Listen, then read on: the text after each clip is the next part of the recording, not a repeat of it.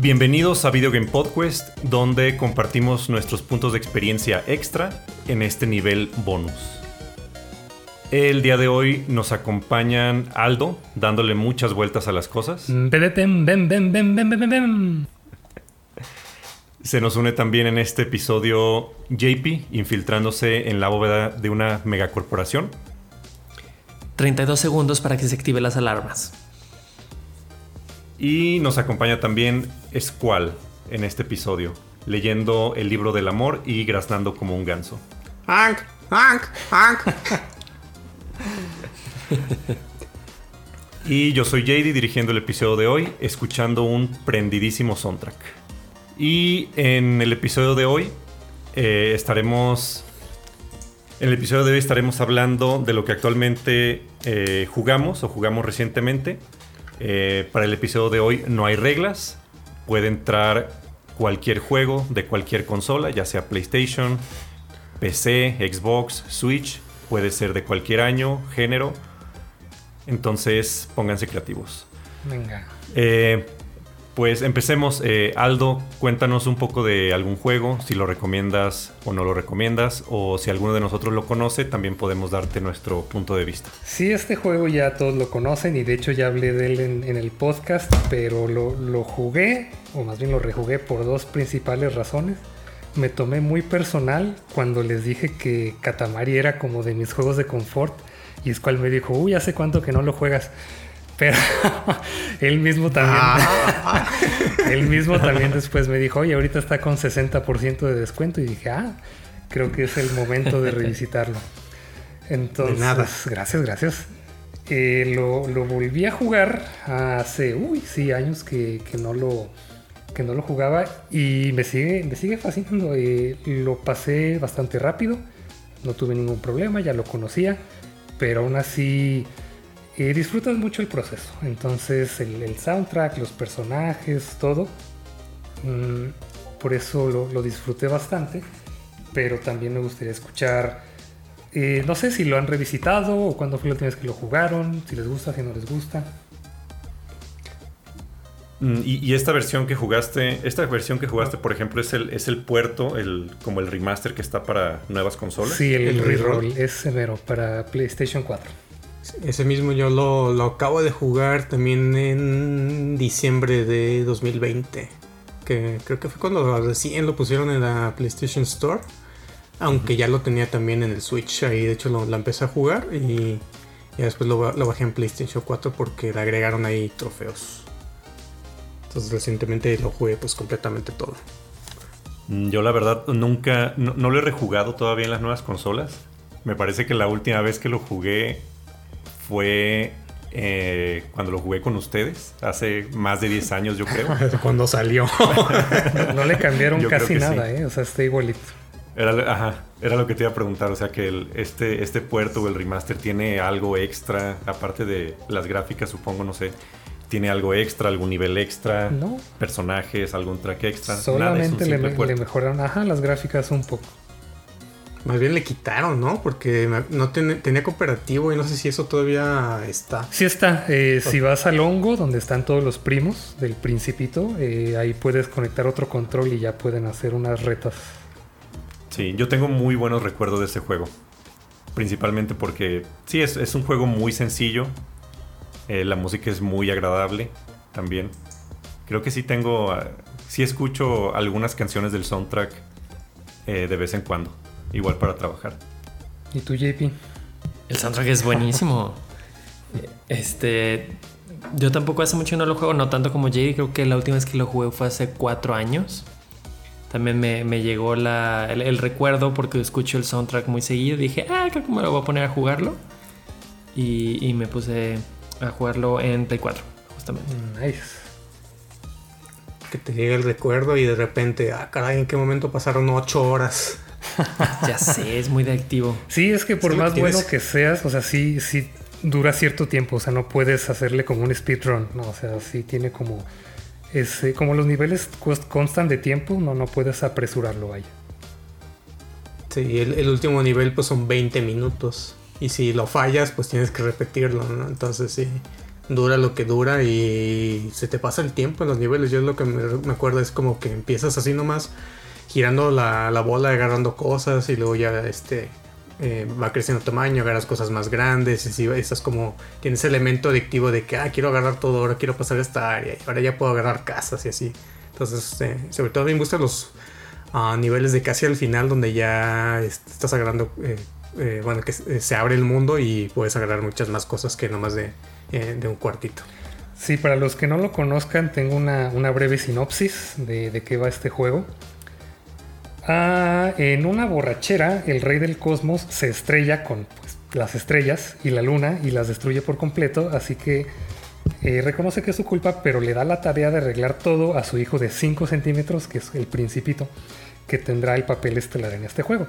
Va a tener que rodar un katamari al que se le pega todo lo que toca, que es como la mecánica principal de este juego. Es como una pelota de plastilina, digamos, y se le va pegando todo, se va haciendo más grande hasta que llegas a cierta cantidad de, diámetro y ya se puede convertir en una estrella o lo puedes hacer polvo estelar o puedes llegar hasta el último nivel que tienes que recrear la luna.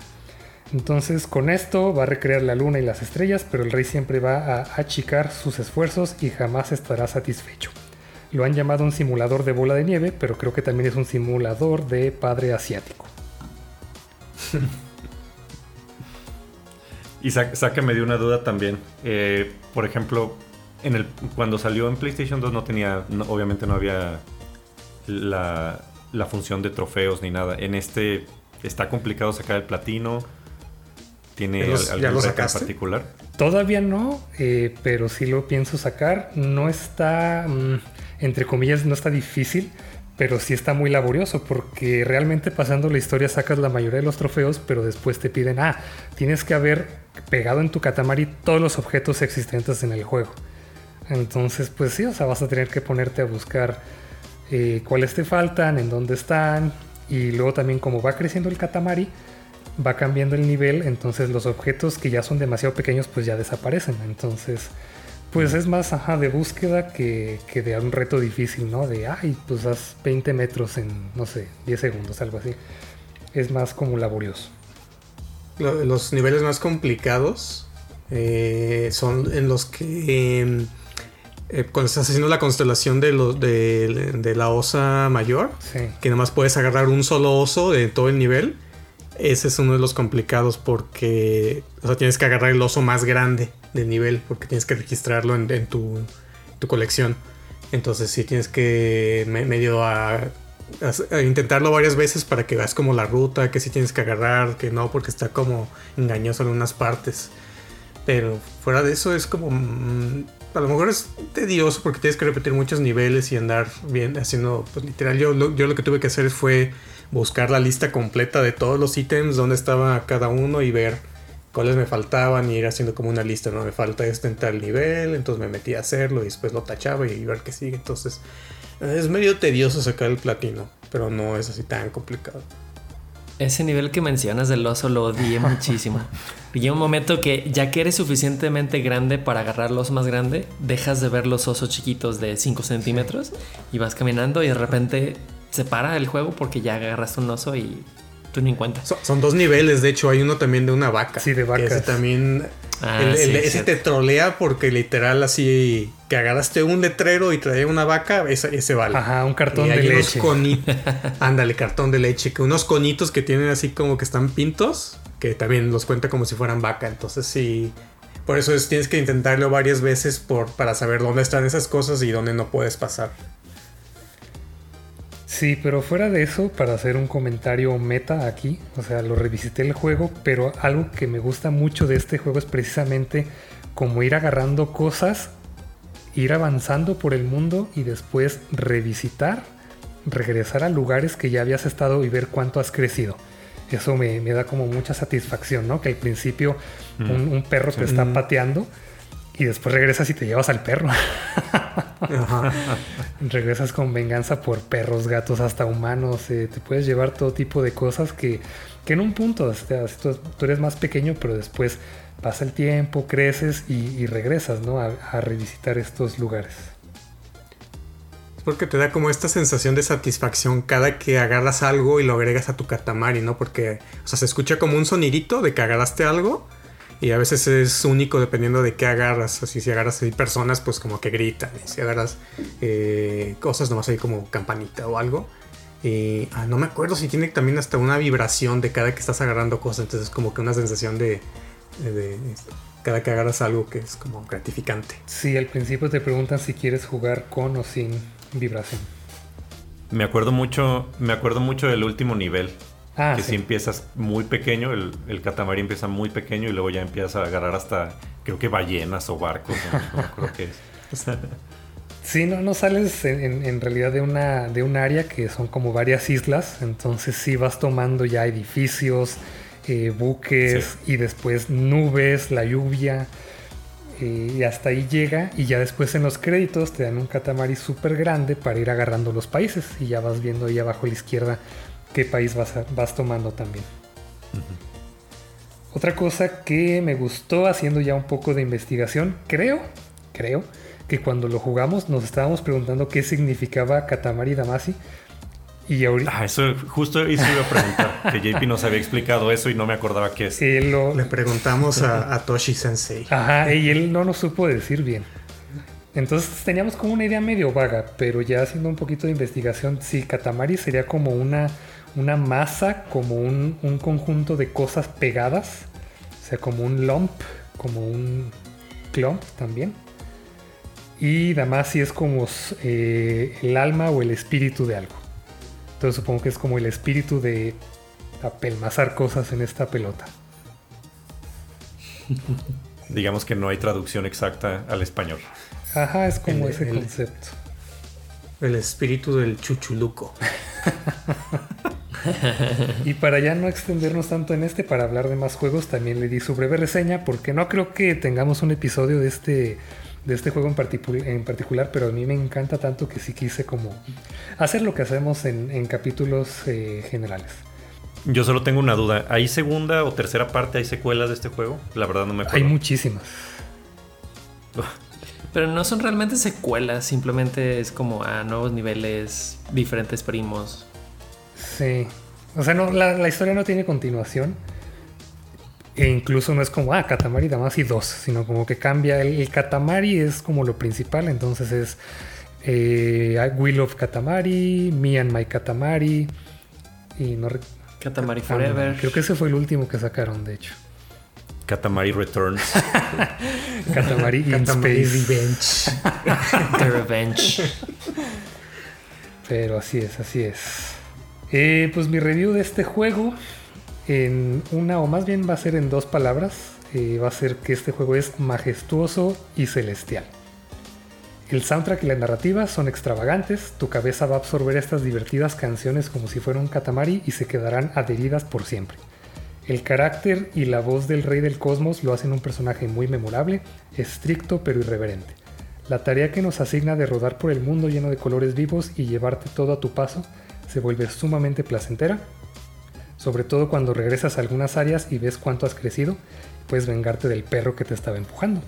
Aunque sea sencillo, sin duda es un juego novedoso y auténtico que apunta a las estrellas. Sí le voy a dar un 8.5 eh, estrellas. Y si fuera comida, para mí es- este juego sería eh, arroz japonés con el que haces el sushi. Leí una, un review que le dieron a este juego y me gustó esta frase. A falta de una mejor palabra, este juego es muy japonés. Y estoy 100% de acuerdo con esto. El juego es simple, sencillo, relajante y alimenta tu alma. El soundtrack es muy pegajoso. Y un katamari como un platillo hecho con este arroz, depende de qué lo llenes, puede tomar una diferente personalidad. Como el arroz en la cocina japonesa, yo lo considero esencial. Muy bien. Entonces muy recomendado y sigamos. Ok, entonces pasemos a la siguiente recomendación. Eh, ¿Por qué no nos cuentas un poco de lo que estás jugando, lo que jugaste, JP? Con todo gusto. Eh, a mí me pasó exactamente lo que le pasó a Aldo eh, cuando hicimos el capítulo de los juegos de confort. Empecé a recordar todos los que me gustaban y, y retomé uno que me gusta muchísimo. Es un juego indie. Eh, para computadora, está en Steam, está en, muchas plataformas este, de computadora, pero bueno, no es un juego muy comercial para todos los gamers de consolas. Pero si alguien tiene Steam y les gustan los juegos indies, seguramente lo conocen. Es un juego que se llama Invisible Inc. Es un juego más eh, táctico y, como de, sigilo. Eh, no sé si alguno de ustedes lo, haya jugado o, lo haya escuchado por lo ¿Es Inc de tinta o de Incorporated? De Incorporated. Ah, no, no, no, no lo había escuchado. Yo sí lo había escuchado y sí lo recomiendan bastante como juego indie. O sea, como que sí fue una, grata sorpresa cuando salió. Pero no lo he jugado. Ok, pues muy muy recomendado. Este, y bueno, una breve reseña. Eh, es un juego un poquito del estilo de Cyberpunk. Me, refiero al, estilo, al género. el juego. Sin lo... es futuro. No, no, no el juego específico. sin, sin, los, sin los box. sí, no. No, en este caso el género de cyberpunk a veces lo utilizan en, libros, en mangas, en juegos. Mm. Y es básicamente, estás en el año 2100 o 2000 mucho. 77. Eh, y hay muchas, exacto. muchas corporaciones. Ah, de hecho, mira, aquí eh, tengo que es 2074. Ah, mira, cerca. Casi, sí. Estoy viendo imágenes. Exacto.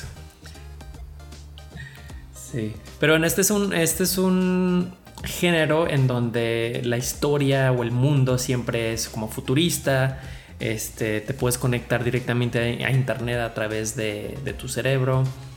Hay megacorporaciones que básicamente controlan todo el mundo, mucho más que, los gobiernos. Y en este en particular tú eres eh, uno de los mejores agentes de la empresa Invisible Inc., que es este, pues una empresa de, espionaje y de inteligencia básicamente.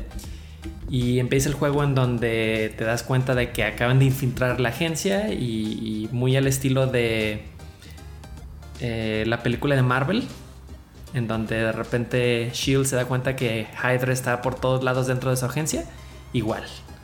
Entonces te dan a la inteligencia artificial llamada Incógnita y tu trabajo es protegerla porque toda la agencia va a ir contra ti para tratar de conseguirla y tienes 72 horas para regresar a los cuarteles generales y, destruir a la organización que está tratando de, de tumbar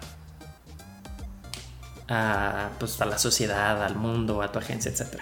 Entonces poco a poco vas a ir yendo entre misión y misión, te va a ayudar la, la inteligencia artificial incógnita vas yendo a diferentes lugares, tratar de conseguir dinero para comprar recursos, obtener nuevas armas, obtener upgrades a tus equipos para eh, eventualmente conseguir la información de dónde está el último nivel, poder ir y pasar el juego.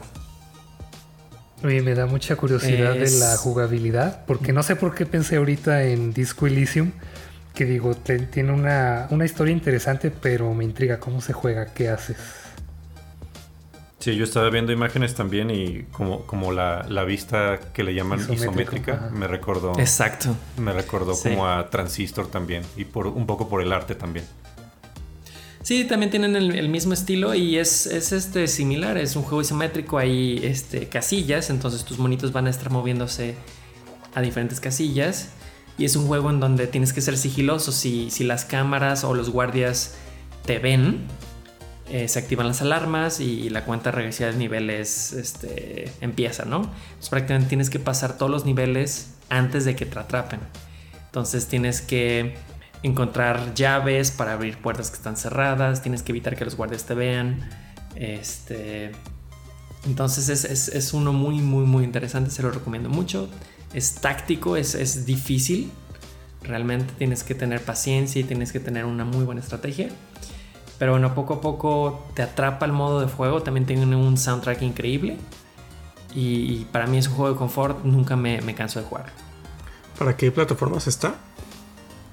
Eh, yo lo jugué para Steam, salió originalmente. Pero eventualmente ya lo, eh, lanzaron en PlayStation 4 y según yo hace poquito, como seis meses, también salió para Switch. Sí, estoy checando en la, en la PlayStation Store y está a 20 dólares, Andrés. A mí también. Me ganga. Sí, me, me interesó un poco. Creo que algo que Y- tienen en común todos los juegos que estamos hablando es que son juegos también baratos, ¿no? Son como de 20 a 40 Y dólares. cortos. Ajá. Y cortos. ¿En qué año salió? Salió en el 2015. Ah, ok, no tiene tanto. Es que te iba a preguntar si lo consideras, o sea, si ahorita que lo revisitaste y ves como todas estas eh, ondas futurísticas, ¿lo consideras ahorita lo ves? ¿Todavía se ve futurístico o se ve más como retrofuturístico? ¿A qué te refieres con retrofuturismo? Que son las cosas que como se imaginaban antes el futuro. O sea, como si vieras ahorita volver al futuro o ese tipo de películas de cómo se imaginaban antes que iba a ser el futuro. O si ves ahorita Ah, Loki también, por ejemplo. Ya, ya, ya, ya. No, no, no, sigue siendo futurístico. Este, hay tecnología en donde tu cerebro se puede conectar directamente a internet, puedes hackear las cosas con, con tus audífonos. Este, hay pistolas de rayos láser o de electricidad. Sí hay cosas que, que no verías este, en la actualidad. Nice. Lo agregaré a la interminable bucket list. Pero gracias por la recomendación. Sí, va, va para el backlog. Para el backlog, sí. Si tienen eh, algún lado del juego, con todo gusto. Perfecto. Con Mi todo lista gusto. ahorita está llena de puros indies. Entonces también Excelente. va para allá. Haces bien, haces bien. ¿Qué calificación le das? Eh, a este juego le doy calificación de 4.5 de 5. Es un juego que a mí me fascina, excelente soundtrack, excelente jugabilidad. De hecho tiene mucha rejugabilidad porque cada vez que lo pasas eh, te da nuevos personajes, nuevas armas, nuevas cosas que vas poco a poco desbloqueando cada vez que pasas el juego. Puedes incrementarle de hecho la dificultad muy al estilo de Hades. Uh, Puedes como aprender ciertas cosas eh, que hacen el juego más difícil y puedes seleccionar varias o hacer como combos. Entonces nunca me cansa. Eh, no le doy la calificación perfecta porque si es un juego muy difícil, es, es generado aleatoriamente y hay niveles que, que por más perfecto que juegues, que seas una estratega increíble, hay, hay unos que de plano yo he considerado imposibles de pasar. ah. Entonces, eso sí es, es algo que, que podría mejorar un poco. Pero bueno, eh, a cualquiera de ustedes, eh, de nuestros oyentes que sea amante del género de, de- de cyberpunk, megacorporaciones, ha- hacking, este, cosas futuristas, estrategia, juegos isométricos, muy, muy bien recomendado. Espero que, que lo intenten y lo disfruten. Nice. Sí, de hecho sí me llamó la atención. Lo, lo agregaré para jugarlo próximamente. Perfecto. Ok, entonces eh, pasemos a la siguiente recomendación, cortesía de Squall. Así es, y hoy vengo a recomendarles un juegazo que creo que ya se los recomendé. Es de un juego de este año. Se llama It Takes Two del eh, de estudio Hazelight. ah, dirigido por el mismísimo Joseph First, que tal vez lo recuerden por la frase Fuck the Oscars en los Game Awards. Sí, claro. Entonces, este es un juego que salió este año en, um, creo que fue en marzo. Es un juego de acción-aventura, eh, plataformero, eh, pe- pero es un juego cooperativo. O sea, no puedes jugarlo, no tiene eh, modo de un solo jugador, a fuerzas lo tienes que jugar cooperativo, pero es o sea, as- así, sin medirme su de las. Si no es que la mejor experiencia cooperativa que he tenido en un juego. Este es de, de las. Así está en el top 5 de, de lo que yo he jugado. Que está. Es un juego que es sencillo, o sea, es. em, es un plataformero como un tipo Mario. Entonces las mecánicas son familiares. De que tienes a tus personajes, eh, brincas, caes pesado, agarras cosas, golpe- golpeas. y lo interesante es toda la variedad de mecánicas que, que extras que meten y cómo las incorporan para que sea como cooperativo. Es, un juego que es muy cambiante, que o sea, no te aburre porque el juego cambia tanto las mecánicas y te agrega nuevas cosas, nuevas maneras de, interactuar con ah, para resolver acertijos, para ir avanzando. Es un juego muy creativo en, cómo te maneja así los escenarios. eh, y, ahora sí que toda una experiencia cooperativa. Yo, yo lo jugué con mi esposa y fue toda una experiencia así. Eh, dura como entre 10, 15 horas, entonces no es así un juego tan corto, pero se pasan muy rápido las horas. Son, ah, son como 7, 8 niveles en general. Y uh, como breve reseña, el, juego es, es eh, una historia, dicho tipo Pixar tal vez. Trata sobre una pareja eh, que está por divorciarse. Tienen una hija y la hija aparentemente tiene poderes vudú o algo porque tiene unas muñecas de su papá y su mamá. y hace como una especie de deseo y eso hace que los papás eh, adopten la forma de, las, de, los muñequitos y están como atrapados eh, eh, en, esa forma. Entonces, en el juego estás buscando la manera de regresar a tu forma normal, a la forma humana, para poder divorciarte, claro que sí. Pero pues el, juego pues, obviamente toca el, temática principal pues es el, matrimonio, la comunicación, la cooperación, el amor y, muchas de las mecánicas y los niveles están ah, van con esta temática. O sea, por ejemplo, hay un nivel donde el tema es, digamos, la atracción.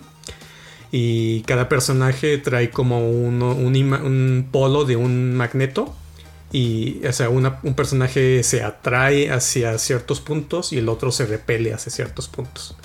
Entonces mucho de lo que haces en el nivel tiene que ver con esa mecánica de cómo abres puertas, cómo escalas una pared. Eh, por dar un ejemplo, hay otro, por, eh, otro nivel donde una persona trae un martillo y el otro avienta clavos.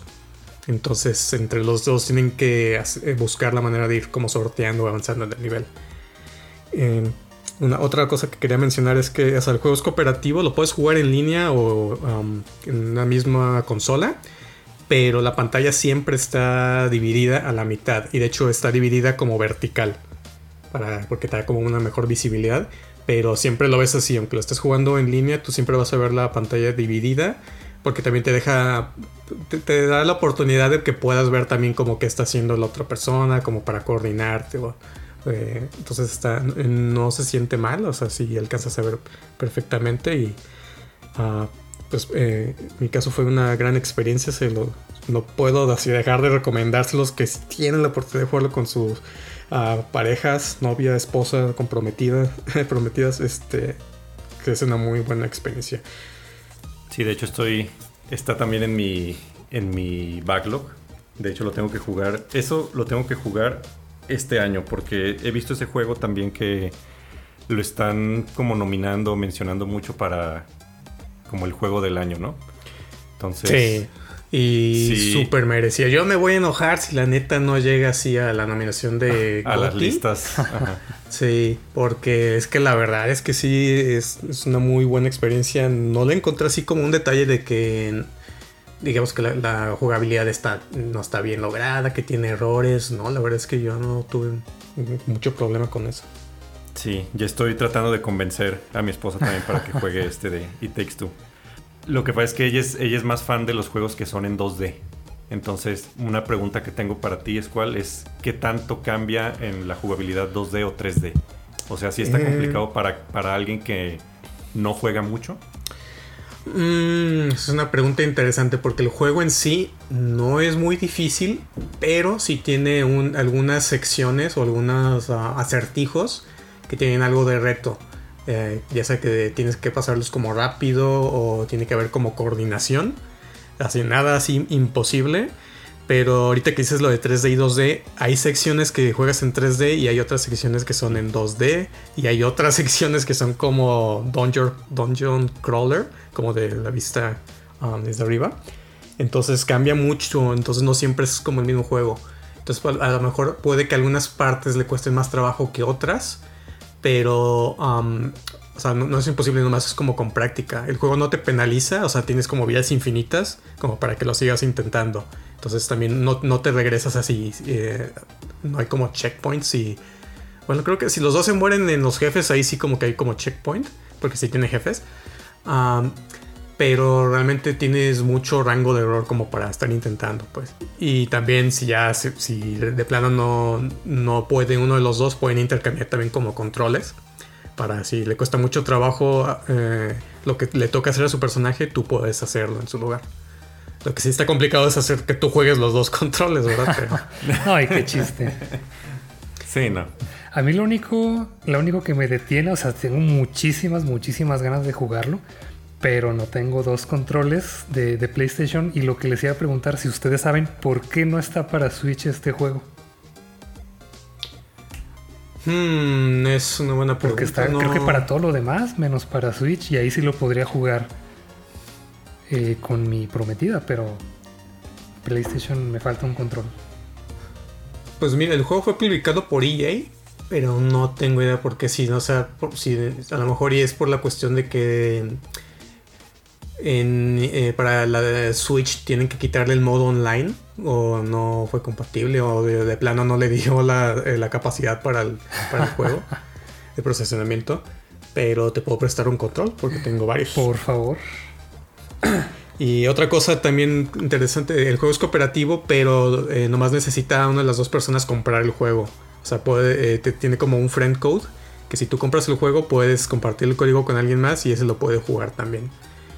Ahí en ese caso juegas en línea en lugar de con la pantalla dividida, ¿no? Como habías dicho. Pero igual te la divide. Eh, juegas en línea, pero sigue siendo dividida la pantalla. Ah, ok. Sí, no sabía. El juego siempre es como dividido. Pero también lo, puedes jugar local entonces. Sí, yo lo jugué local, de hecho. yo al principio yo pensé que tenía que ser como cada quien en un PlayStation, pero sí tiene un modo para jugarlo local. Lo cual se me hizo que es un plus, pues, de que no tienes excusa. ¿Quieres jugarlo en línea? Ok, ahí está. Que tu amigo no quiere comprarlo, toma el friend code, lo puede jugar. que es eh, que, um, que si lo quieres jugar en cada quien en una pantalla, puedes jugarlo si cada quien tiene su play, pueden jugarlo cada quien en su play, pero lo puedes jugar en la misma consola, en la misma pantalla también. Entonces. Interesante. Yo justamente lo acabo de comprar, llevo ya bastante tiempo siguiendo este juego y, y también este, los creadores de este juego también tienen otros juegos cooperativos muy buenos. Entonces ya no, no puedo esperar para empezar a jugarlo. Pero también me falta un control. a ver, pues tengo de sobra aquí, si cuántos quieren. Perfecto. No, si el día que me lo prestes ese día lo compro y lo juego. Sí, y aparte no está caro, creo que cuesta 40 mm, dólares, sino es que está en descuento. Entonces... Yo lo, lo compré en descuento y estaba en 30. Ah, mira. Y también si lo compra, compras en Play 4 o Play 5 te dan las dos versiones. Entonces puedes jugarlo en cualquiera de los dos. No descarto que después grabemos un episodio completo de esto porque sí suena bastante interesante. Sí. Sí, da. definitivamente. Sí, da. Igual podemos hacer uno después ya que lo hayan jugado para ver sus ah, impresiones, como sobre todo con cómo fue su experiencia cada quien, ¿no? Con su compañero. como, Porque me imagino que va a ser... Eh, tiene muchas partes muy, muy, muy chistosas que sí, la verdad es como toda una experiencia cuando eh, se enfrentan a situaciones a veces ridículas. entonces no, les quiero spoilear mucho, pero hay, hay partes muy chistosas, hay partes muy mm, medio creepy. hay una escena ahí con un elefante que ahí verán, no voy a spoilear qué pasa, pero es muy, muy, ah, no sé. Pero también otra cosa que quería mencionar es que también tiene como minijuegos eh, eh, cooperativos y competitivos. Tiene como su parte competitiva. Vas encontrando minijuegos que a veces son como juguetes que te encuentras y juegas ahí. Entonces también tiene su lado como, competitivo y también muy creativos los minijuegos y eh, ahora sí que el diseño de niveles porque se adapta muy bien a las mecánicas, a los ítems que traes. De hecho, estoy viendo como un artículo en Metacritic. Este juego tiene de las mejores calificaciones en lo que va del año. Está, em, está empatado con, unos, con, otros dos o tres juegos por el tercer lugar en calificaciones más altas del año. sí. Y a la fecha. para mí sí es un must para, para este. Sí. Sí, yo, yo también, este, si puedo recomendar un juego, eh, este es uno de mis recomendaciones como cooperativo para probarlo. A lo mejor lo, único que le baja es eso, que a fuerzas necesitas un compañero, pero es que toda la experiencia depende de eso. O sea, está hecha para que eh, sea de esa manera, pues. Oye, y una última duda, ¿lo recomiendas? O sea, ¿está diseñado, me imagino, para parejas o se puede jugar? O sea, la, la historia y todo eso también funcionaría como para amistades o si es más como enfocado a parejas? Em, o sea, pues el tema central pues es como el matrimonio, el amor, pero no tiene ningún problema jugarlo con un amigo.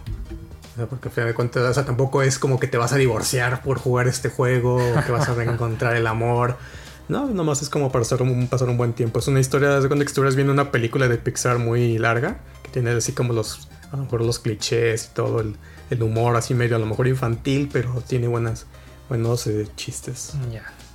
Y pues ya nomás para eh, terminar, eh, tiene también muchos easter eggs. ah, te- mm, igual no, bueno, no, los voy a, no les voy a spoilear, pero sí tiene ahí por ahí varias referencias a mm, juegos pasados del estudio. Incluso hay una referencia a Zelda. Hay un cuarto que literal es un, un cuarto, una recreación de un cuarto de Zelda Ocarina of Time, lleno así de jarros. Oh, ya, Y te un logro.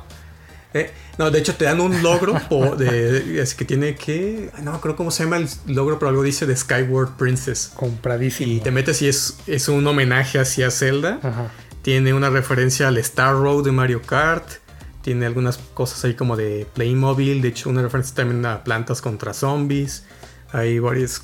Es que, o sea, es tantas cosas que hay en este juego que este, lo tienes que jugar para apreciarle y ver, notarle todos los detalles que tiene. Y que pues básicamente eso. Y yo pues score le daría un 9.5 de calificación. O sea, no es un juego perfecto, pero la verdad es que yo lo disfruté cada, cada minuto del juego. Interesante, interesante. Sí, definitivamente lo voy a probar. Entonces ahí está la recomendación para todos. ya está en la wishlist. Agregar al carrito. Ok, entonces eh, pasamos a la siguiente recomendación. Yo es mi turno ahora. El juego que les voy a platicar un poco, recomendar, eh, se llama Fury. Eh, y recordé este juego por- precisamente por el episodio de Cophead que estábamos grabando. Porque lo que mencionaba ahí en ese episodio, que el, el Cuphead no tiene niveles tradicionales, que básicamente los niveles son los jefes. Fury también es un, un juego de ese estilo, es un estilo boss rush. Es tipo también eh, como Shadow of the Colossus, por ejemplo, que también solo vas pasando de nivel a nivel, No More Heroes. enfrentándose No More Heroes. Pero ese sí tenía... mm, Bueno, sí, es tiene un parecido, poco. sí. Pero sí, Mm. es, es un juego hecho básicamente de 10 jefes, 9 obligatorios y un jefe secreto al final. Y cuando salió este juego, por ejemplo, yo lo descubrí por PlayStation Plus, que hace unos años lo dieron gratis. Y la verdad es que me sorprendió mucho, mucho el juego. Este, ya es considerado un juego de culto. eh, es desarrollado por un, un estudio independiente ubicado en Francia, que se llama The Game Bakers. Salió en 2016 y está básicamente para todas las consolas. Está en PC, Xbox, PS4 y para Nintendo Switch también. Y para platicarles un poco del juego, eh, digamos que tu personaje, que se llama The Stranger, despierta en una prisión, lo están torturando y después de poco tiempo te libera un tipo con un disfraz morado y tiene una máscara de, de conejo y este personaje se llama La Voz. Entonces este personaje digamos es el narrador y te va dando tips y te da y, te cuenta un poco de los jefes que vas a ir enfrentando. Eh, la prisión en la que despiertas está arriba del mundo, arriba de un planeta, y tienes que ir bajando hasta llegar como al, planeta. Son los diferentes niveles donde te vas enfrentando los, a los diferentes jefes. Y como les decía, no hay niveles tradicionales, solo caminas de nivel a nivel o de stage a stage a enfrentarte con el siguiente enemigo. Y tampoco vas aprendiendo ninguna nueva habilidad durante el juego. El personaje cuenta con, con una espada, una katana, tienes pistola, puedes golpear, es como un tipo hack and slash. Eh, puedes cargar también tus golpes, puedes disparar con la pistola y puedes eh, hacer como un disparo cargado. Y también tienes una habilidad de parry y una habilidad de, dash para esquivar los ataques. Eh, si tu personaje hace un parry, generalmente te recupera un poco de vida Y si haces un perfect parry, eh, el personaje hace una, una animación donde haces daño extra a los jefes. Y los jefes también consisten de varias etapas. Eh, combinan, por ejemplo, ataques de hack and slash. Tiene secciones de bullet hell. Un poco al estilo de. eh, El hack and slash es un poco al estilo de, de Sekiro, que también tienes que hacer parries. Y el bullet hell, pues es como todos los juegos de bullet hell, ¿no? Y también los jefes tienen golpes imbloqueables que tienes que, esquivar. Eh, siempre tu personaje tiene 3 barras de vida y los jefes eh, cuentan con 4 o 5 barras. Si te quitan una vida, el jefe recupera su vida de todo ese stage en particular. Eh, y si tú matas al jefe, pues te recupera, te recupera una barra. El juego tiene tres diferentes finales, tiene un DLC. El final bueno o secreto es derrotando al décimo jefe, que es básicamente puro bullet hell. Y este. Y sí, es un juego que disfruté muchísimo, que me sorprendió cuando salió. Y cuando estaba jugando Cuphead, no podía como evitar estar pensando todo el tiempo en este juego de que, ah, pues es un boss rush, este sí lo disfruté muchísimo. Sí tiene un grado de dificultad, tiene tres dificultades, pero en la dificultad estándar sí tiene, sí tiene bastante buen reto. No sé, este, pues quería preguntarles si han escuchado de este juego o lo han jugado. No. Yo sí lo jugué cuando estuvo también en PlayStation Plus. Lo- eh, creo que no saqué, de ese no le he sacado todo, pero sí lo pasé todos los, todos los niveles. Creo que a lo mejor creo que saqué uno o dos finales. Y sí, es muy disfrutable. Es como también hallarle la, la mecánica a cada jefe, aprender a esquivar, cuándo atacar. Ah, me, me dio muchos como guiños. No sé si vieron el anime de, este- ¿cómo se llama? Afro Samurai como que me dio un como un feeling porque también tienes como el protagonista y hay un personaje que está como hablándole también que, que es como como su conciencia algo así entonces como que pensaba que esto era como algo parecido o inspirado por Sí. y sí la- Y, y la historia también está muy ambigua porque no al principio no, no, no tienes idea de por qué despertaste en esa prisión, por qué te liberaron o por qué los jefes, que le dicen los guardianes, no sabes por qué te están deteniendo en esa prisión y están como tratando de evitar que llegues al planeta o a su planeta. Eso ya lo medio lo descubres al final, que no les voy a decir spoilers, pero sí la, la historia la, la empiezas a descubrir eh, en base a lo que vas observando, a lo que te dicen los jefes y a lo que te dice el narrador, que es, que es este tipo con, con máscara de conejo. Y también sin spoilers me, me da curiosidad si, si es tan lineal, ¿por qué tiene tres finales? O sea, o, o qué tiene, o sea, ¿cómo desbloqueas otros finales si es tan simple o sencillo?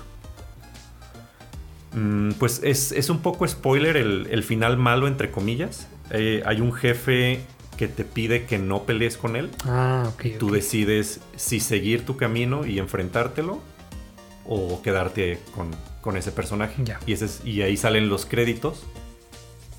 Y es el, el primer final que puedes obtener, es a medio juego. Salen los créditos. Pero ahí lo, lo tricky es que si sacas ese final, tienes que volver a empezar el juego desde cero. Pasando como los 3, 4 jefes que ya habías, que ya habías derrotado. Ok. El, y el, el final normal es llegar al planeta o derrotar a todos los guardianes. Y el final bueno secreto es ya como encontrar a un jefe secreto o al décimo guardián. Y ya te sale el final como verdadero. Ok. Pues yo no lo he jugado, pero lo ubico perfectamente porque una vez fui a tu casa, lo acabas de comprar, estabas en el tercer guardián y te estaban poniendo una madrina. Sí, sí, es que la primera vez que lo, que lo juegas y lo pasas, sí tiene, sí tiene un grado de dificultad alto porque no sabes las mecánicas, obviamente. Los niveles de Bullet Hell se pueden poner muy caóticos, pero ya la segunda vez que lo pasas ya es mucho más sencillo. Ya, ya sabes las mecánicas de memoria. Entonces este es un juego simplemente de conocer mecánicas y, y get good y ya. Sí, exactamente. Sí tiene, sí tiene buen nivel de reto. ¿Cuántas horas le tanteas? Mm, pues la primera vez que lo juegas, porque si pierdes varias veces, yo diría unas 4 o 5 horas máximo. Ah, ok. Y ya en, de rejugabilidad, en unas 2, 3 horas lo puedes pasar fácilmente.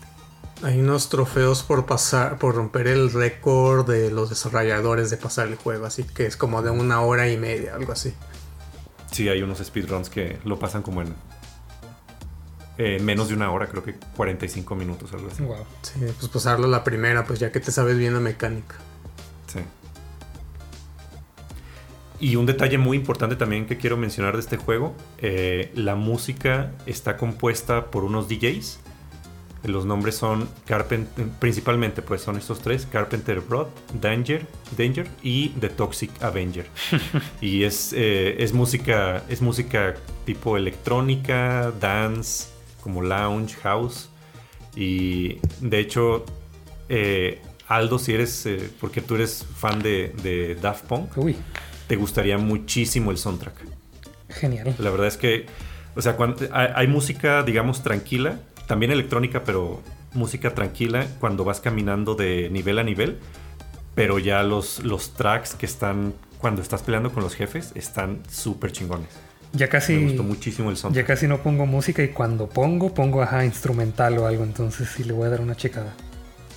Sí, chécalo. Estoy seguro que te va a gustar. Nice. ¿Tiene vinil el soundtrack? Sí, claro. pero ¿Ya lo está- pediste? Eso. No, está agotado, está agotado. Está agotado o muy caro, pero sí, sí lo quisiera tener. Ok, eh, ¿algún comentario antes de nomás dar mi, mi calificación final? Pues nada más tengo una duda, aunque ya medio la respondiste, pero quería ver el modo de juego con qué lo compararías más con Sekiro, con Devil May Cry, Returnal, no sé. Es que sí es una combinación extraña, Ya. porque el, el par, el parry sí se parece mucho a Sekiro. Eh, el Bullet Hell, eh, pues te digo, a, a todos los, a todos los juegos de Bullet Hell se Trae parece. pero lo eh, casi siempre el, el juego o sea, se juega de- en una vista como desde arriba y disparas con el stick derecho a todas las direcciones. Ah, ok. Sí es, ajá, sí es algo un poco difícil de escribir, pero, pero es eso. Y ya cuando las secciones de los jefes, cuando ya es como el hack and slash, es, es este... Sí, tipo Sekiro, tipo Devil May Cry, pero mucho más rápido. Mm. Sí tienes que tener muy buenos reflejos, en mi opinión. Yeah. Y de calificación, pues le- yo le pondría un 8.5. Digamos que sí lo he completado varias veces este juego. Sí podría considerarlo de, de confort porque aparte del soundtrack, sí pienso constantemente en este juego y se me antoja jugarlo. Por el nivel de reto, por el nivel de dificultad y sobre todo por el, por el mundo. No sé, está muy, está muy extraño y como que me atrae mucho ese- esa historia. Se ven muy bien los colores, de hecho. Sí, es como. La, la animación es lo que creo que le dicen Cel shading. shaded, algo Sí. así. Cel shading, sí. Entonces también lo, lo recomiendo. Creo que lo ponen frecuentemente en descuento en la PlayStation Store. Entonces, si tienes oportunidad, pues ahí. Ahorita está en Lo recomiendo 21 ampliamente. dólares, pero ya está en la wishlist también. Excelente. Ok, entonces pasemos a la, re- a la segunda recomendación de cada uno. Eh, empezamos otra vez con Aldo. Cuéntanos o platícanos de tu segunda recomendación. Yo quiero preguntarles de un juego en particular que ah, escuché hace poco en un podcast, la, la historia que tiene y se me hizo como interesante y, y dije, ok, no lo había jugado, vamos a ver qué tal. Eh, ¿Qué tan familiarizados están con toda la historia detrás del Super Mario Bros. 2? Nada. ¿Del que llegó a América o cuál? ¿De los Exactamente, o exactamente, esa es la pregunta. Ah, ok. Yo cero, cero la verdad. ya está, pues entonces Cero familiarizado. Les voy a platicar rápido. Parece que Squall ya sabe un poco del, del trasfondo. Pero eh, después de que sale el primer Super Mario Bros., ah, años después hacen una segunda parte, pero la segunda parte solo sale en Japón. Que es idéntico al primero, pero con niveles más difíciles. Eh, este no llega a América, lo consideran muy difícil y dicen no podemos llevar esto a América porque no va a pegar. Entonces, en vez de traer este juego, el que aquí es conocido como Mario Bros. 2 es un reskin de un juego japonés que se llama Doki Doki Panic. Y es un juego así bastante raro. Que por eso, si han visto el Mario Bros. 2 de aquí, es un concepto completamente diferente a lo que era el primero y a lo que es el tercero. Los niveles son muy raros, los personajes, eh, los enemigos, porque está. O sea, agar- agarraron tal cual el otro juego que tiene como un, un setting árabe y le pusieron skins de Mario. O sea, y ese mismo juego lo hicieron basándose en el primer Mario. O sea, es, un- es una cosa así rarísima. Pero dije, ok, nunca he jugado este que se llama The Lost Levels, que cuando ya lo trajeron aquí a América, le pusieron así, ah, Super Mario Bros. de Lost Levels, que debería ser la segunda parte. Entonces rejugué, eh, estuve jugando el primero, el segundo, Lost Levels, el 2 de América, y jugué un poco del 3 y el Super Mario World, porque puedes jugar el que se llama Mario All Stars y trae todos estos. Entonces, que así fue como llegó a América estos, estos niveles perdidos. Pero ¿alguien, ¿alguien lo ha jugado? No, yo, yo no, la verdad. Es Yo que no. Nunca tuve. No, no soy de, de consola. No, no he tenido consolas de Nintendo, entonces desconocía también toda la historia.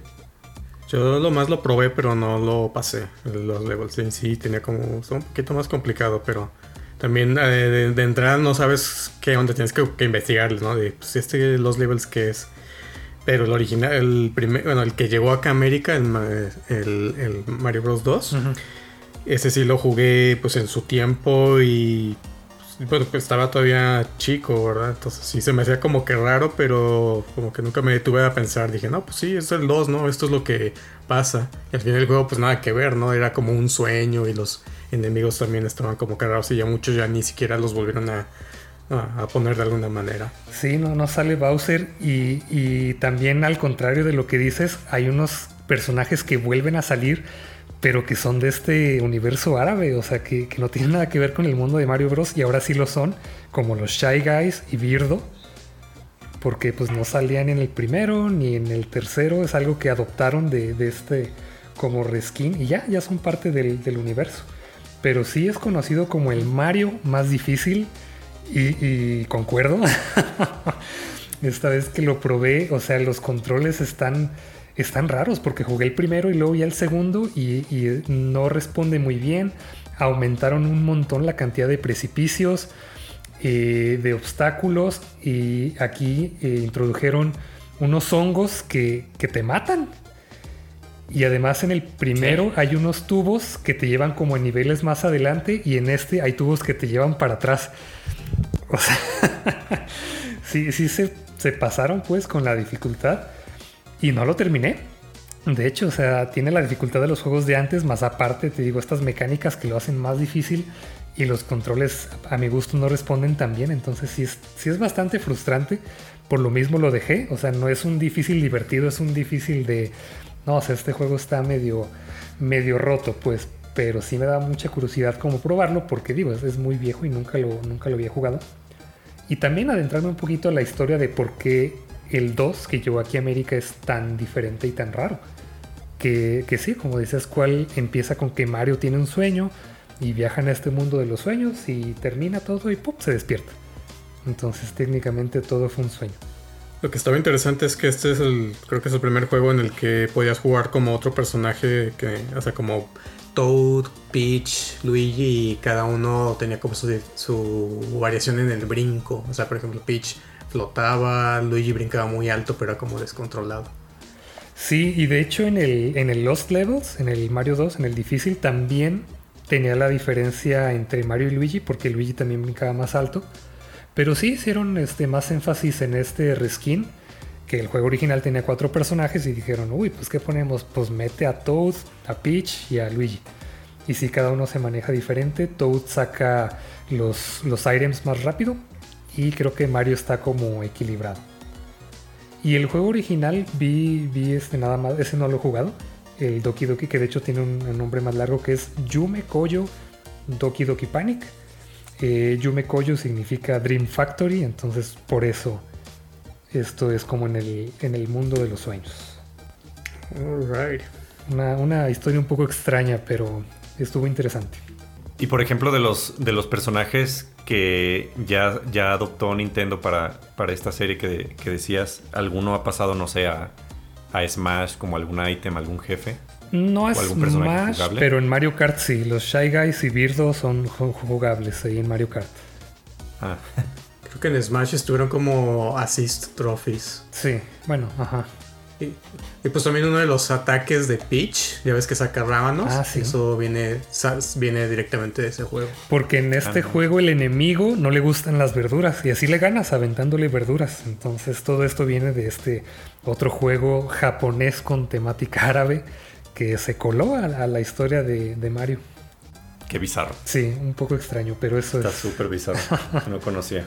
No conocía de historia, está chido. Me acabo de acordar una cosa que bizarra de este juego, era de que también sacabas unas como pociones. Ah, sí. que jalabas un rábano y a veces salía una poción y esa la tenías que tirar en puntos específicos del nivel porque la poción la metes al piso y hace una puerta. Te metes a la puerta y estás como en el dark side del mundo y en algún y en ciertos puntos había es que no acuerdo qué era, si era como un tubo o algo, eh, era para algo que, que hacías eso.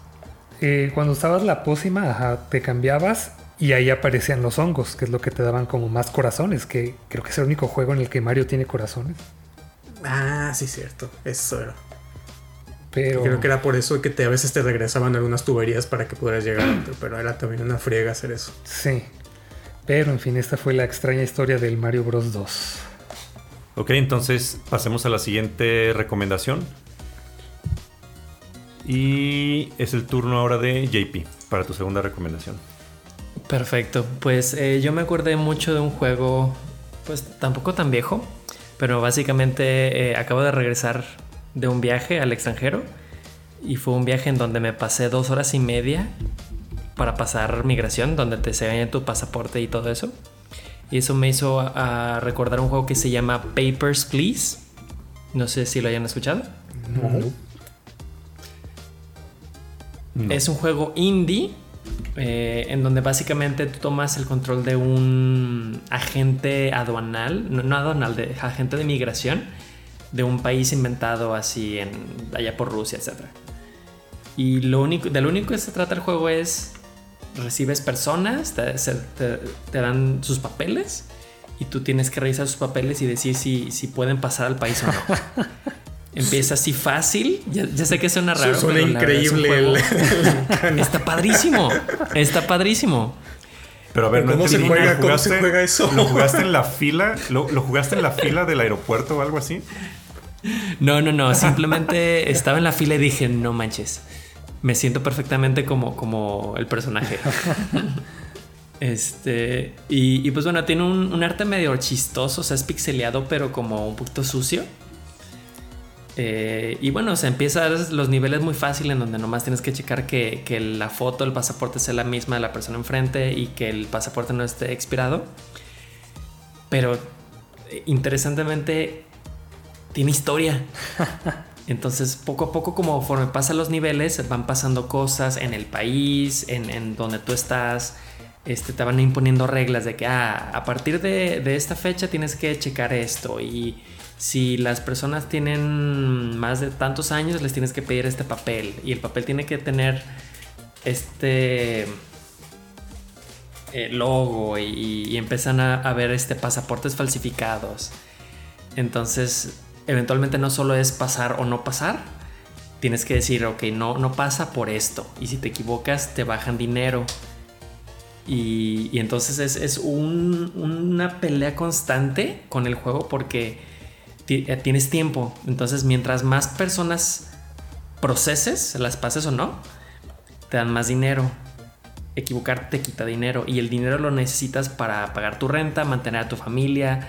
Este, entonces al final del juego también dependiendo de las decisiones que tomes, porque tiene también como historia y puedes ser parte de la resistencia y etcétera. Cambia mucho lo que pasa. Está muy interesante, se los recomiendo mucho. ¿No, no se pone racista el asunto? ¿No? Moralmente ambiguo. Pero hay, hay, hay situaciones en donde a veces tienes que tomar rayos X. Ok. Es lo único que diré. Estos... O sea, como también tienes que detectar, por ejemplo, a que no traigan droga, que, que si traen turbantes y los dejas pasar, eh, pueden ser terroristas o algo así. M- más bien, por ejemplo, está alguien con turbante y su pasaporte dice que es eh, mujer o que, que es hombre, les tomas un rayos X y resulta que son mujeres. Entonces tienes que decir, pasaporte está mal, no entres. Mm. Oye, estos últimos dos juegos me recuerdan uno que salió este año, también muy extraño, que se llama Turnip Boy Commits Tax Evasion. Ah, Tax evasion. El, el- el niño nabo comete evasión de impuestos.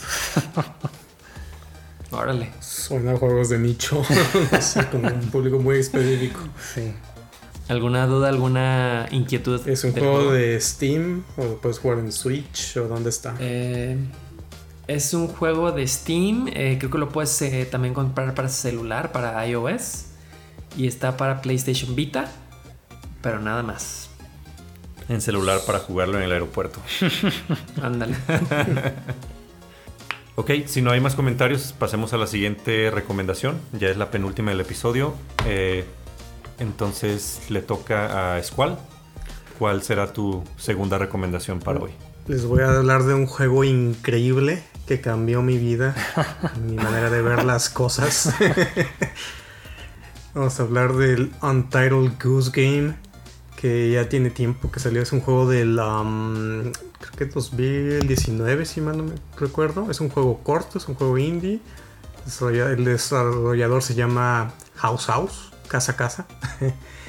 Y básicamente trata de que eres un ganso y tienes que hacer desmadre en un pueblito británico. Bueno, no exactamente desmadre, pero tienes tu- tus listas de, de cosas que hacer. Entonces es eh, en cuanto a género podría ser como una especie de puzzle game que tienes que eh, completar tu lista de cosas que hacer y tienes que buscarle la manera de cómo hacer las cosas. Hay unas que están así como um, medio vagas, hay unas así sencillas, ¿no? De, por ejemplo, te dicen um, al inicio, haz un picnic. Y te, dan una lista de cosas que tienes que juntar, ¿no? Que, una manzana, que, que jamón, que una, una esta canasta. Y esas cosas están regadas sobre eh, como el escenario. Es, un solo mapa, pero está dividido como en cinco secciones. Entonces en la sección en la que estás es una, es una lista por sección. Entonces las cosas que necesitas para tu lista están ahí regadas en diferentes lados. Eh, pero también hay otras así un poquito más um, ambiguas eh, que, tienes que hacer de diferente manera. ¿no? Por ejemplo, un- al, inicio tienes que, que mojar a, un jardinero. Pero después es de tienes que robar cosas de una tienda. Tienes que hacer que poden una rosa. tienes que meterte a un bar. Entonces hay como... Algunas están como medio vagas pero es muy entretenido buscarle la manera de cómo haces eso interactuando con el mundo. O sea, ya sea graznándole a los personajes, agarrando cosas, eh, robándole cosas a los personajes para que hagan ciertos este, comportamientos. Entonces es un juego así bastante sencillo, o sea, no tiene gran chiste, nomás te mueves, graznas. Y lo que tiene interesante es de que tú puedes agarrar cosas obviamente con el pico, pero eh, tienes que mover como la cabeza para agarrar como cosas altas o bajar la cabeza para agarrar cosas abajo. Entonces está medio tiene como su chiste aprender a moverlo. Y algunas cosas si están pesadas pues obviamente las tienes que ir como arrastrando. Entonces es, es un juego interesante, es un juego corto, lo pasas en hora y media, cuatro horas a lo mucho para sacarle el 100%, que no está así nada complicado. Y, am, y es muy, está, es entretenido. Si, si te gustaron como los juegos tipo Hitman, eh, este tiene inspiración Anda. de, de ahí de ese juego. Sí, eh, o sea, es que es como de que tienes que hacer situaciones, o sea, no matas a los personajes. pero- También otras personas. Bueno, tienen su Lo fama los, los gansos, ¿eh? Que por nada más quiero decir rápido, que si alguien quiere decir algo, que pida la palabra con su mejor honk. Ándale. o sea, es como, o sea, Ah, Mm, tiene como um, de Hitman toma los elementos como de que tienes que hacer diferentes cosas o hacer settings como en el nivel para que ocurran ciertas cosas. Honk. O sea, como parecía hay una puerta cerrada, tienes que hacer que un personaje de adentro eh, la abra. ¿no? Entonces tienes que hacer algo por fuera para que ese personaje le llame la atención y que abra la puerta. Honk. Entonces es como que tienes que hacer ¿no? ese tipo de cosas. Eh, eh, mi, mi duda es eh, qué tanta rejugabilidad tiene o qué tanto te puedes salir dentro de esta lista o es muy muy lineal.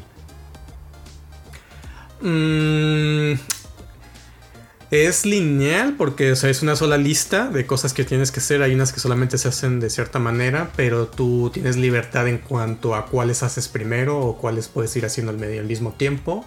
La rejugabilidad viene del lado de que ya que lo completas, es como un challenge mode que tienes tiempo límite para completar toda una lista eh, en cierto tiempo antes de que suene una campana.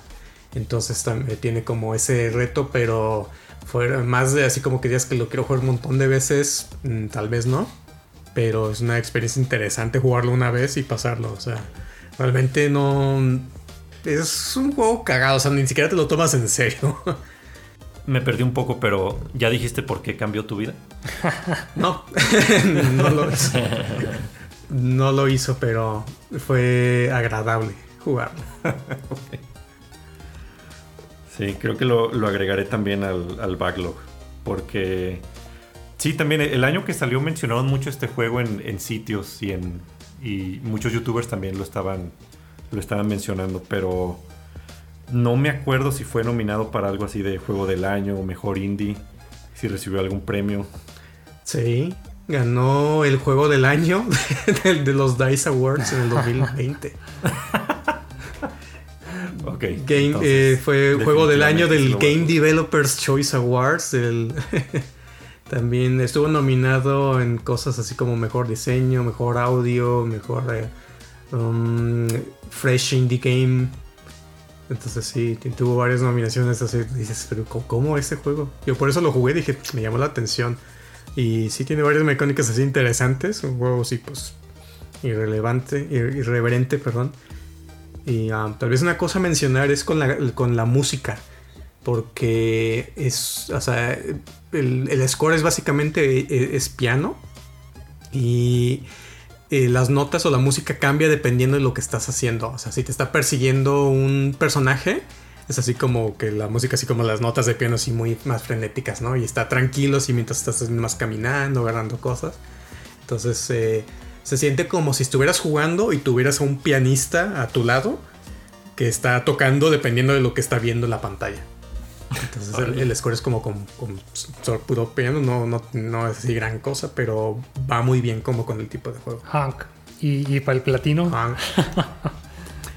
Eh, no tiene platino, ah. pero uh, eh, si le puedes completar como el 100%. Si, si tiene trofeos, pues le completas el 100%, pero no te da platino. Y básicamente es pasar el juego y completar los challenges de cada área. O sea, básicamente te lo echas en 4 horas. Cool. Yo, lo jugué en Switch, en Play 4 y en Xbox. En los tres le saqué eh, las cosas porque no, no tenía nada que hacer, ¿verdad? Interesante. Pues puras recomendaciones que son puros juegos cortos. Eso está también Sí. Muy interesante. Bueno, igual pasando a la última recomendación del episodio, yo les voy a hablar de un juego que no es indie y tampoco es un juego corto, por desgracia. Aquí ya vamos a perder como la, línea o el strike. Eh, he estado, como ya les había platicado y en episodios, en episodios anteriores lo he mencionado, he estado haciendo medio maratón de los Final Fantasy y he estado jugando recientemente el remaster de Final Fantasy VIII. Eh, pues no es, un juego que básicamente no, no necesito mucha introducción, pues fue desarrollado por Square Enix hace más de 20 años. Y pues le tengo muchísimo cariño a este juego. La verdad, este. Porque fue, fue el primero de toda la serie que jugué y completé. Eh, es de mis Final Fantasy favoritos, pero no considero que sea el mejor Final Fantasy. Eso lo podemos dejar. Esa discusión la podemos dejar para otro episodio, porque fácil podríamos llenar otra hora. Bienvenidos a las siguientes dos horas de este episodio.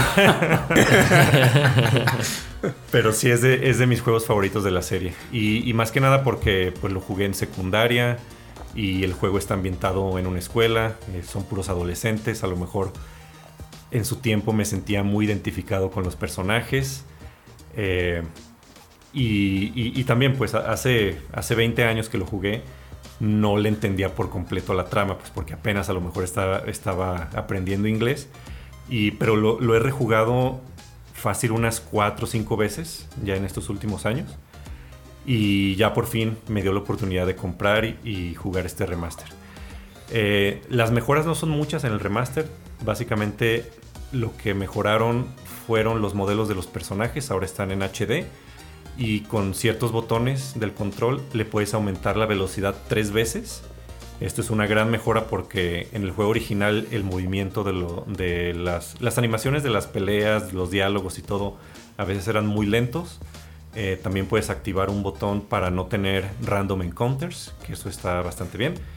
Y también eh, le puedes, le puedes, eh, puedes tener como limit breaks y los hit points ilimitados. Grandes mejoras. La única razón por las que lo voy a jugar. para no enfrentarte a nada. Pues para pasarlo más fácil y eh, rápido. Sí, sí. No, definitivamente es la mejor versión de todas. Creo que había leído o escuchado que la, la versión de Steam para PC no era la mejor porque la música se escuchaba bien culera. Pero ya dejaron la, la música original aquí en, la, en el remaster. Eh, las contras que le encuentro a este juego, pues creo que son como las, las películas o los, lo que le llaman los FMVs. La verdad no, no creo que se vean tan bien, o al menos en la, en la tele que tengo se ve medio borroso. Y también los, este, los fondos, como los escenarios, pues no están, no están en HD, son imágenes estáticas, entonces no, no, se ven, no se ven bien, la verdad. Pero lo que, lo que me ha interesado mucho de este juego, que nunca lo había logrado en el original, me metí muchísimo al minijuego, que es el, Triple Trade, que me estoy enviciando muchísimo con ese minijuego que son... es buenísimo. Las cartas, sí es buenísimo.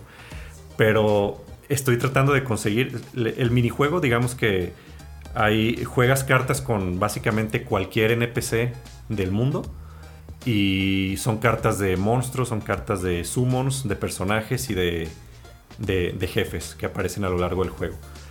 Y está súper complicado todo ese sidequest porque vas pasando como reglas de región a región y es un desmadre, pues, pero me he estado enviciando muchísimo este minijuego y ya me faltan únicamente como dos o tres cartas y también pienso, pienso completar el platino, me faltan unos dos, tres trofeos, que es nomás matar completar el juego y matar al, al, a lo que es el super boss. Y sí, después como de 20 años, por fin voy a completar el juego 100%. Oye, ¿hay versión, música, pues, versión física o impresa de esas cartas? ¿De ese juego de cartas? Había leído que en, Japón, cuando salió el juego hace 20 años, de como un artículo promocional, sí sacaron varias cartas que te venían, no me acuerdo comprando qué. Ah, ok. A lo mejor, no sé, dulces o refresco, yo que sé, ya son son, coleccionables muy raros, pero sí sacaron cartas físicas. Entonces sí los puedes encontrar ahorita por un par de millones, pero sí andan por ahí. tal vez, tal vez. De hecho, el juego de las cartas, el Triple Trade, es tan popular que en Final Fantasy XIV, en, el MMO, sí puedes jugar también eso. Ahí, está su propia versión de, de, este minijuego. Pero pues ya. Ya no me metí tanto a ese. No sé si sean las mismas reglas, la verdad. Pero pues ustedes han jugado este, lo piensan jugar. El remaster supongo que es cual si lo jugó y también has jugado este juego. No sé de dónde hayas sacado tu, nickname. Puede, puede que lo haya jugado, no sé. sí. Pero pues, ¿qué, ¿qué, comentarios tienen sobre este juego? O sea, yo lo jugué originalmente en PlayStation 1 y desde ahí me encantó, pues, pues parte de mi nickname viene de ahí, ¿verdad? Eh, eh, lo volví a jugar cuando estuvo el remaster, ya que lo pusieron en um, PlayStation. Bueno, está prácticamente todas las consolas, pero yo lo jugué en PlayStation 4. Y sí cambió mi experiencia, porque sí también al inicio lo jugué. Yo lo jugué cuando estaba en la prepa. Y ya volviéndolo a jugar, como que le encuentras más detalles, ¿no? Tienes. Eh, eh, cuadras más cositas de la historia, la ves como con otra perspectiva las mejores que le pusieron en esta versión, la verdad, son bienvenidas. sobre todo la cuestión de que puedas eh, acelerar la, velocidad del juego para las batallas, movimiento y todo, lo hace mucho más ágil. Entonces, fue una mejor experiencia, yo creo. Ah, y sobre todo, creo que es muy personal, pues ya cada quien. Hay muchos que lo odian por el sistema de, eh, de Junction, de cómo equipas a tus personajes con magias y que tienes que sacárselas a los enemigos, que fue algo que ya nunca retomaron, pero es único de este juego y yo no tuve tanto problema con eso. Ah, pero sí, no es a lo mejor la mejor mecánica que, que, han hecho. Pero me gustaría ver, ver, que a lo mejor tomaran cosas buenas de esto, de esa mecánica en otros juegos. Ah, los personajes también, eh, hay unos que sí me gustan, otros que no, pero creo que ah, la historia en general es de mis favoritas también. Y eh, yo, lo he jugado varias veces, así, si ya le saqué el platino a este eh, juego, pues y sí, sí me, gustó. En general me gusta rejugarlo de vez en cuando. Te quería preguntar si cómo fue para ti eh, la experiencia pues, de volverlo a jugar después de, de varios años, pues. si sientes que te gustó menos, más. Ah, si dices, ay, qué chava estuvo esto. O no me había dado cuenta que esto no estaba tan bien hecho. ¿No te pasó algo así? Mm, yo recordaba, o, sea, las, primeras veces que lo jugué, que los, los calabozos eran muy largos y ahora se me hicieron todas las eh, como secuencias dentro del juego se me hicieron muy cortas. Eso fue lo, único que, sentí muy diferente. Porque bueno, pues ya es, es un RPG de hace más de 20 años. Entonces ya también por la triple velocidad y porque ya me sé las mecánicas de memoria, lo pasé muy rápido. Estoy sacando el platino, ya eh, llevo alrededor de 20 horas, por ejemplo. Para un RPG creo que es, bastante corto. Pero sí, este juego es básicamente es considerado, es considerado como el raro de la familia, Final Fantasy VIII. Más que nada porque tus personajes no tienen Magic Points y las magias que usas es como un stock, es como de, de cantidad. Tienes 10 Thunder, tienes 10 Ice, tienes 10 Fires y y te los puedes ir acabando y tus stats van bajando, depende de las magias que tengas. Entre mayor cantidad, pues mejores stats, entre menor cantidad va bajando tu fuerza, magia, hit points, etc. Pero ya me sé las mecánicas también tan de memoria que ya rompí el juego. O sea, ni siquiera no tuve que hacer grinding, no tuve que hacer nada porque no solo puedes robar magia de los enemigos, sino que consigues ciertas habilidades donde puedes modificar items o los, los drops que te, dan los monstruos y los jefes. Puedes modificar esos items en magias muy poderosas o puedes también eh, refinar las cartas del minijuego en, en, magias también, que a lo mejor no tienes acceso hasta el, hasta el final del juego, pero puedes tener acceso a esas magias refinando items o cartas muy al principio del juego. Entonces puedes completamente romper la dificultad. Eso o sea, es un punto malo y un bueno, pero a mí me encanta romper el juego. me, vale madre, la verdad.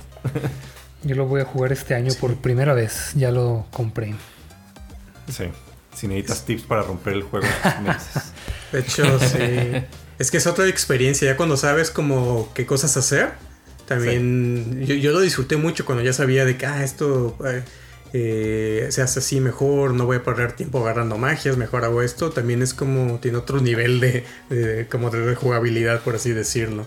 Porque una cosa de este juego es que los enemigos suben de nivel junto contigo.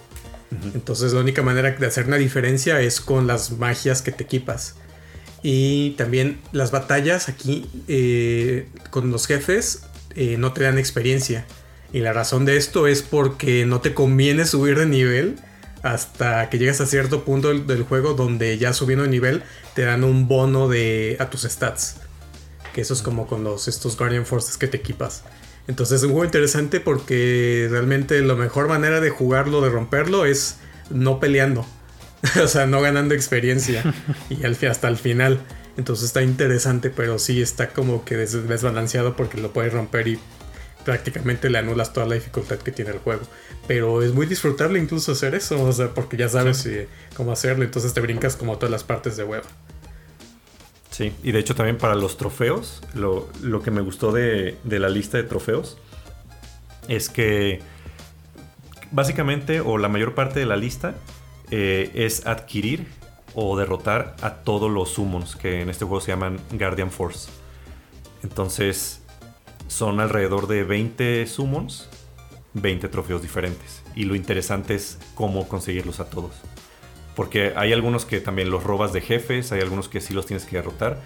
Y hay algunos muy extraños que tienes que conseguir ciertos ítems o hacer ciertos sidequests para, para adquirirlo. Entonces, eso también está muy interesante. Me gustó mucho completar la lista de trofeos. Ya únicamente me faltan 2, 3, entonces les aviso. Les aviso cómo voy. Yo, este, pues obviamente jugué los originales. No, no he jugado esa versión que dice si he jugado otros remasters. Eh, simplemente no estoy seguro de todo lo que mencionas de que puedes quitar los random battles y, y, digamos simplificar mucho el juego. Para nosotros que ya lo hemos jugado varias veces creo que tiene sentido. Sí. Pero para alguien que no lo ha jugado no sé si sea algo positivo. Luego te digo. Hmm.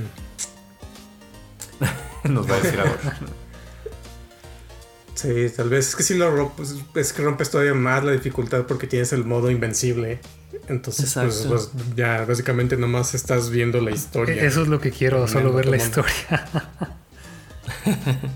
Pues ese es el único Final Fantasy en donde sí puedes hacerlo. Por lo que dice Andrés de que pues, puedes pasar el jefe final nivel 1 y no pasa nada. Ujú. Este, pero cualquier otro Final Fantasy, si no tienes random battles para subir de nivel, pelas. Bueno, ¿algún comentario más antes de cerrar el episodio? ¿Cómo sentiste viendo esas gráficas? Viejo. Añejaron bien. Y es que se me hace muy curioso. Hace poquito vi una opinión que se me hizo interesante que los juegos de pixeles como que sí los vemos con cariño, pero los que son low poly es como, ay, qué feo estás. Quítate tú. Sí, pues no, no envejecen tan bien esos juegos, la verdad, pero. Pero en su época, o sea, lo- los videos que sacaban de los personajes era, era ot- otra cosa, pues era como lo, lo más avanzado en tecnología, digamos. Sí. Se veían muy realistas. eh, en comparación, por ejemplo, cuando pasó del Final 7 al Final 8, f- sí fue un gran avance en, en esos videos, en mi opinión. Y cuando yo vi esa, esa- ese intro por primera vez, no manches, sí, estuvo. Uf. Sí, sí, para mí fue algo muy impresionante. No, no sabía que se podía llegar como a ese nivel en videojuegos. Nice. Demasiado agregar que este es uno de los Final Fantasy que, que tiene el, el soundtrack que más me gusta de la serie. Sí, para mí también. La música definitivamente es de los mejores de toda la serie. Y el que esté en desacuerdo conmigo, nos agarramos a golpes si quieren. La voy a escuchar en, en la velocidad aumentada tres veces y no me va a gustar. Ah, la, la música no cambia. Ah, muy bien. La música no cambia si le adelanta la velocidad, entonces no hay problema. Bien ahí. Solo los efectos de sonido sí, pero la música no. Está, es tan buena que yo bailé una de las canciones en el vals de mi boda. Así de buena. Exactamente. Ok, entonces con esto completamos el episodio extra del día de hoy. Eh, muchas gracias por escucharnos. Eh, recomiéndenos nuevos juegos en redes sociales. Nos encuentran como arroba bpodquest en Twitter, Instagram y Facebook. Y también por favor ahí manden sus comentarios y sugerencias eh, en estas redes sociales. Eh, nos vemos en el próximo nivel. Honk. Honk, Ah. honk. Hank.